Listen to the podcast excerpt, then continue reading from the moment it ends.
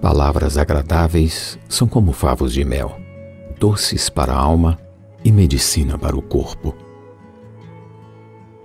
Palavras agradáveis fazem bem à alma e são medicina para o corpo. Essa é uma lição que parece ser fácil. No entanto, por isso em prática no nosso dia a dia é difícil. Principalmente entre pessoas muito íntimas.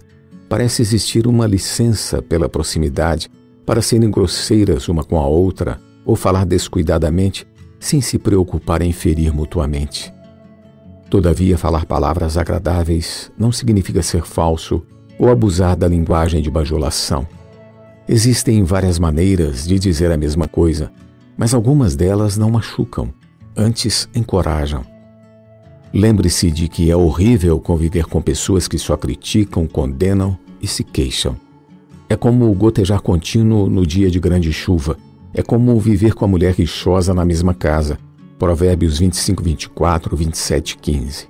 Principalmente na casa de Deus.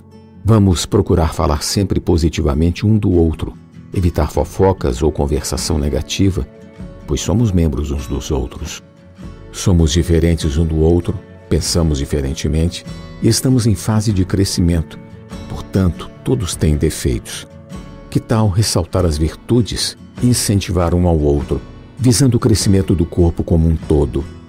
Por isso, deixando a mentira, fale cada um a verdade com seu próximo, porque somos membros uns dos outros. Efésios 4, 25. E longe de nós toda amargura, cólera, ira, gritaria, blasfêmias e toda malícia.